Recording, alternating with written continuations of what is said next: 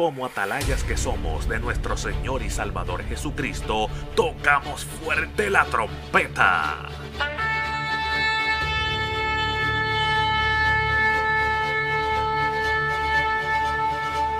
Con mensajes de alerta, somos Aplastado Podcast.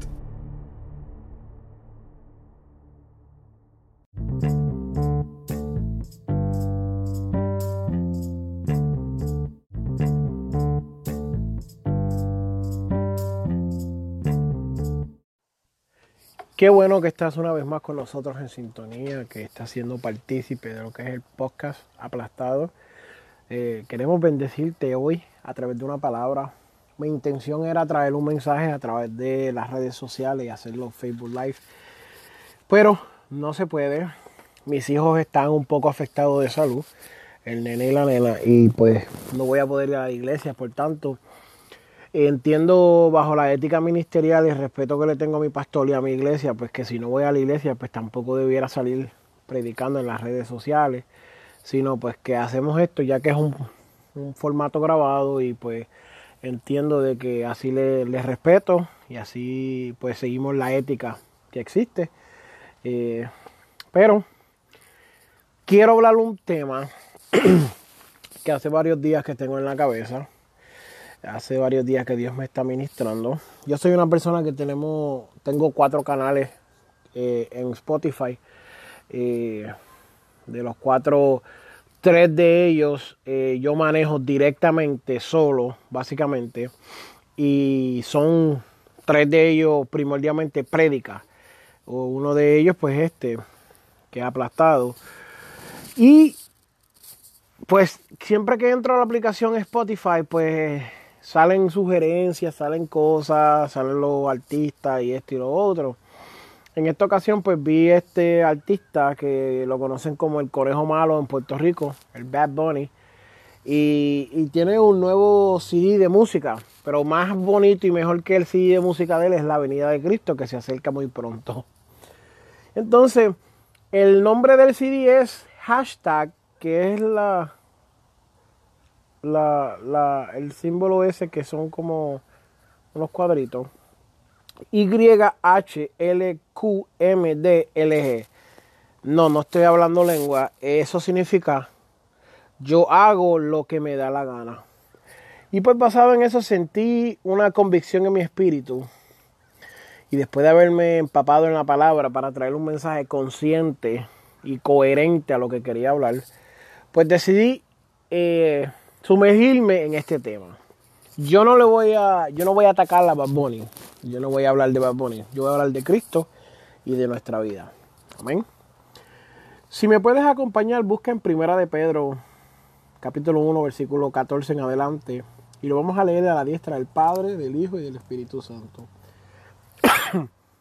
Como hijos obedientes, no os conforméis a los deseos que antes teníais, estando en vuestra ignorancia sino como aquel que os llamó es santo, sed también vosotros santos en toda vuestra manera de vivir, porque escrito está, sed santos, porque yo soy santo.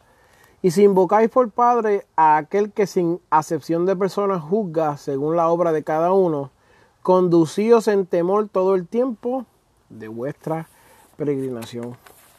La primera carta de Pedro se le escribe a los que habían sido expatriados, dispersados a través del mundo y estaban viviendo una persecución constante ya que eran cristianos. Si alguien podía entender las vicisitudes del cristianismo era Pedro.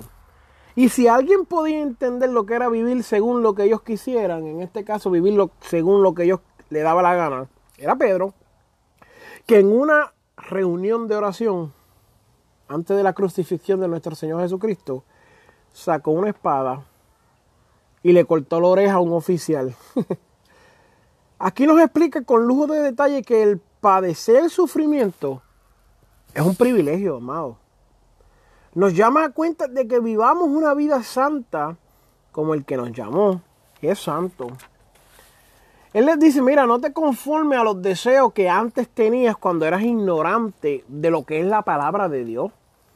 Y este mensaje yo quiero dedicárselo a personas que son creyentes, nuevos creyentes que están militando. Porque una persona que no cree en Cristo, que no se ha convertido, pues este mensaje no le va a hacer sentido. Pero una persona que ya comenzó en el camino del Evangelio, pues yo tengo que decirte que hay muchos cristianos que viven, aleluya, bajo la creencia de que pueden hacer lo que le da la gana. Cristianos que mienten para recibir ayuda. Cristianos que mienten, roban, hieren y viven una vida como si el cielo no hubiera ley. Y en este paso, pues, amado, yo trabajo con muchas personas y sé los pecados de muchas personas y sé las debilidades y sé... Eh, las fallas y sé las cosas malas que hacen. Y mi intención aquí no es señalar a nadie y secretamente tirarle una puya, no, esa no es mi intención, amado, mi intención aquí es que yo entiendo que hay personas que lo van a escuchar que se van a sentir identificados porque roban, porque hieren, porque mienten, porque viven la vida como si en el cielo no hay ley.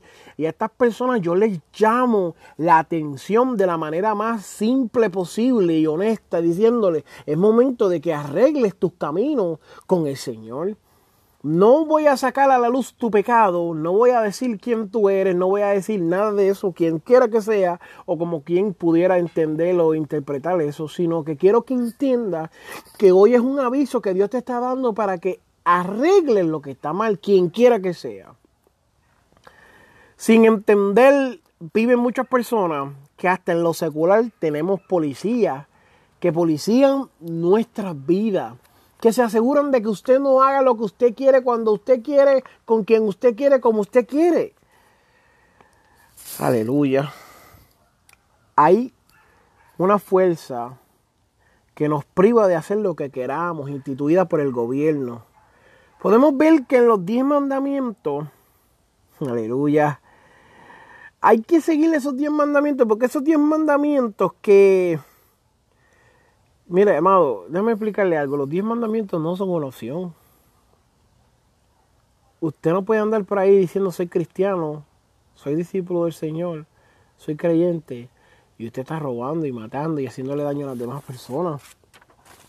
Dentro de esos mandamientos estaba amarás a tu Dios sobre todas las cosas, honrarás a tus padres no tomarás el nombre de Dios en vano, no matarás, no robarás, no darás falso testimonio, no codiciarás, no serás chismoso, no mentirás en los taxes, no serás infiel a tu cónyuge, no, no robarás del trabajo. Eso estaba ahí. Aleluya. Amado, pero ¿dónde? Sí, está ahí. La sociedad que te dice, sigue tu corazón y te miente. Y te dice, tú debes de hacer lo que tu corazón dice yo tengo que decirte que tú le debes de, rechazar ese sentimiento y cuestionar tu corazón siempre. Tu deber es siempre cuestionar tu corazón. Proverbios 4:23 dice, sobre toda cosa guardada, guarda tu corazón, porque de él mana la vida. Y yo quiero que tú entiendas que este salmo, si tú lo lees al revés, tiene mucho más sentido, porque dice, guarda tu corazón Protege tu corazón sobre toda cosa con mucho valor, porque de él mana la vida. Y hay un estudio, si no me equivoco, que es del pastor eh, Stanley, Charles Stanley, que habla de que como el corazón es una pompa que pompea sangre a todos los miembros de tu cuerpo. Y si tu corazón está en tiniebla, tú le estás enviando tiniebla a todas las partes de tu cuerpo. Wow, qué profundo, ¿verdad? Sobre toda cosa guardada, guarda tu corazón. Sobre, sobre todas las cosas que tienes de posesión, guarda el corazón. Protégelo, escudriñalo, eh, eh, eh cuestiónalo. Porque la Biblia también dice en Proverbios 23, 7, porque cuál es su pensamiento en su corazón, tal es él. Tal es él en su corazón, por cuál es su pensamiento. No, amado, yo no sé si tú estás queriendo entender, yo no sé si tú estás pudiendo entender. Pero el corazón es algo que te dice, haz lo que te dé la gana. Y aquí la palabra te está llamando a cuenta y te está diciendo, no. No podemos. No podemos. No podemos permitir hacer lo que nos da la gana. Jeremías 17:9 dice, engañoso es el corazón más que todas las cosas y perverso. ¿Quién lo conocerá? Solamente Dios. Dios que lo hizo puede. Dios que lo hizo y los prueba, Él puede conocerlo. Es un mensaje directamente desde el infierno, tratando de desviarte de la presencia y de, de lo que es la vida cristiana. El decirte, sigue tu corazón. Haz lo que tu corazón dice. Déjate llevar por tus emociones, haz lo que te da la gana, no pienses en el mañana, no pienses en el futuro, vive tu vida hoy. Yo, lo, eh, yo solamente vivo una vez. Déjame decirte que eso es una gran mentira, porque tú estás viviendo ahora en el mundo físico, pero también vivirás en el mundo espiritual. Y lo que tú hagas ahora en el mundo físico va a afectar tu vida espiritual. Y hay mucha gente que dice, eh, vas para, ¿Vas para el infierno o vas para la eternidad? Pues déjame explicarte de que tal vez el infierno no, pero en total el tormento va a ser una eternidad.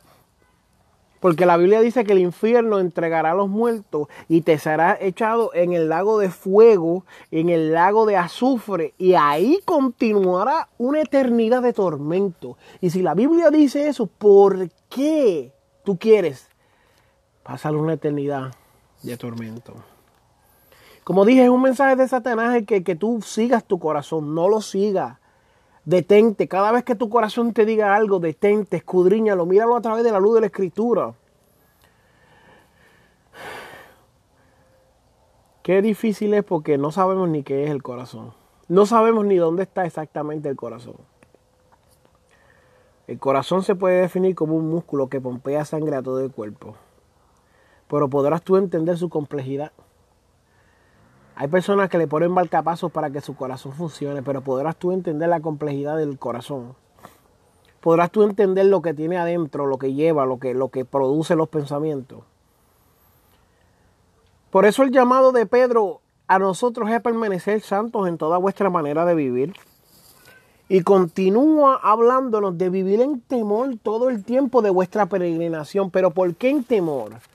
Debemos de vivir en miedo, de acuerdo a lo que hacen las noticias, eh, el mundo. No, no, no, de que vivas en temor toda vuestra peregrinación, de perder tan grande salvación, amado, de que usted haga algo que a Dios no le guste, de que usted falle, de que usted robe, de que usted mate, de que usted logre eh, eh, deshacerse de algo que Dios quiera hacer en su vida y usted dañe los propósitos y usted intervenga y usted de alguna manera actúe rebelde. No, eso es lo que dice la escritura.